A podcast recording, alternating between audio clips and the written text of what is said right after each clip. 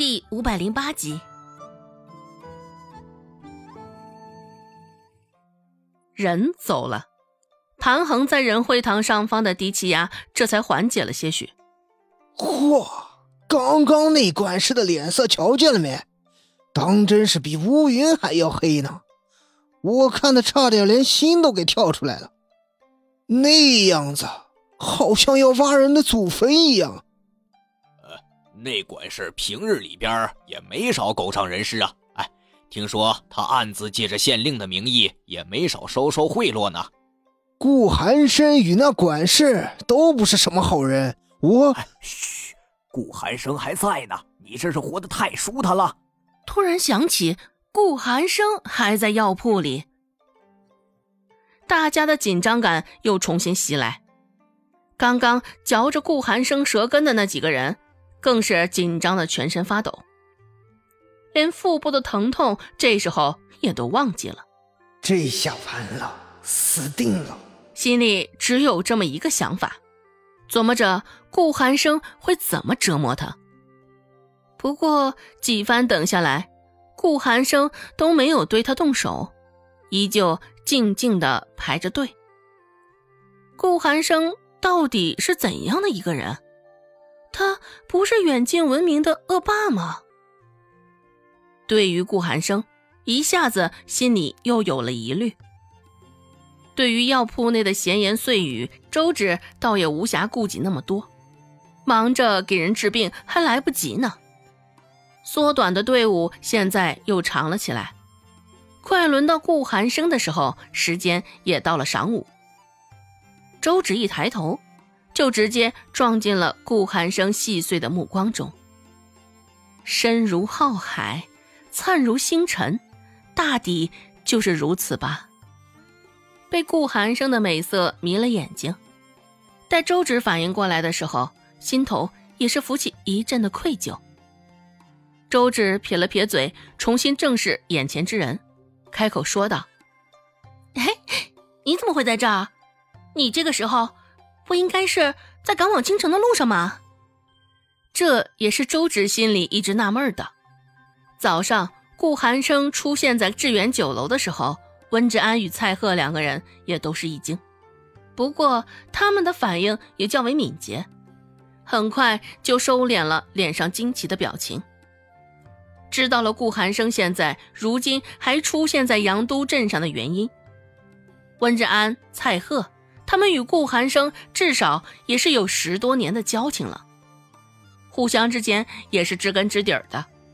只是周芷不同，对顾寒生的了解也不够全面深入。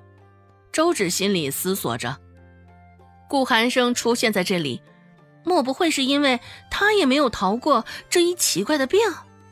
只是他昨个一直都在松安村待着吧？应该没有道理会染上这毛病啊！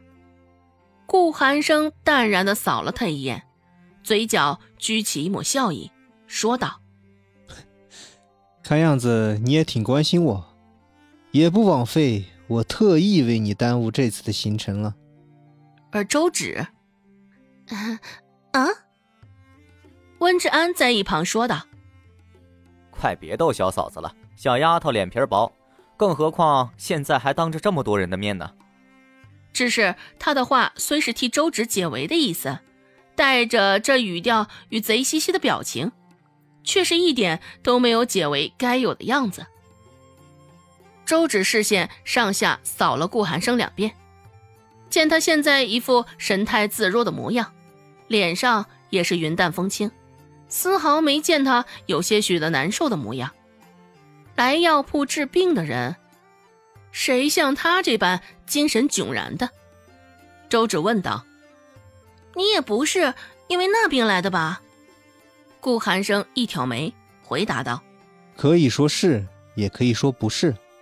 不过，现在镇上大多数人都染上了此类的毛病，我自然也要好生瞧瞧这幕后黑手究竟是谁，放任这么多人的安危不顾。”见周芷视线扫过来，顾寒生又补充了一句：“究竟是谁，胆敢将我的致远酒楼也算计在内？”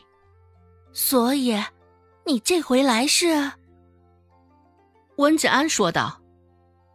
寒生没事儿，有事儿的是我们。昨个按照你的吩咐回去喝了甘草汤，多喝了一些水，只是这情况丝毫不见好转呢。一旁的蔡贺也说道：“嗯，以往我们都是习惯了喝凉水，因为这次的事儿特意忌了生冷，但还是不顶用。”将他们的话一一记在心上，周芷说道：“目前还未找到这种病的根源所在。”我先给你们施针吧。蔡贺是呕吐不止，周芷在他的耳中穴上扎了一针。至于温志安的腹泻，周芷便领着他去前面领了一包草药。至此，时间也过了晌午了。外头的阳光很足，只是照在人的身上，却丝毫不见半分的热意。早上一碗稀薄的糙米粥。挺到现在这个时候，周芷也早就是饥肠辘辘的不行，肚子也早就开始唱起了空城计。替温志安拿了药，几个人就往致远酒楼走去。因为这次的事情，镇上的生意也受了较大的影响，街上两旁摆的摊子数量减了不少，叫卖声也少了不少，再也不像之前那般热闹了。而现在镇上的酒楼生意也是同样的萧条。路过的时候，周芷发现镇上不少的小客栈都关门了，大酒楼门前门内都不见人。而这个时候的致远酒楼也是同样如此。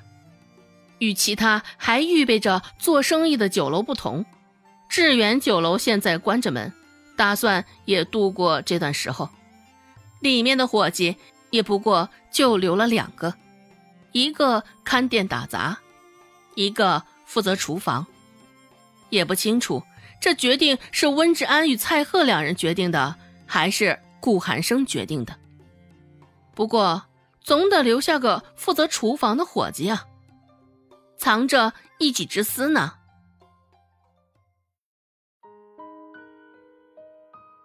本集播讲完毕，感谢您的收听。感兴趣，别忘了加个关注，我在下集等你哦。